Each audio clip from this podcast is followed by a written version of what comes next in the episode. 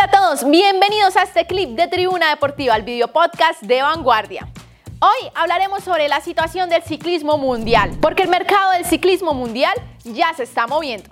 Distintos equipos planean lo que será su estrategia para la próxima temporada. Uno de los golpes más grandes ha sido el anuncio de Primoz Roglic. No continuará en el Jumbo Visma.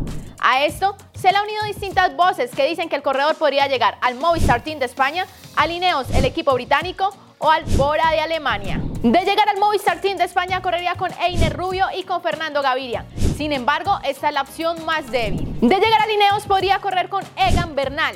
Este equipo es considerado como el de mayor poder económico del World Tour.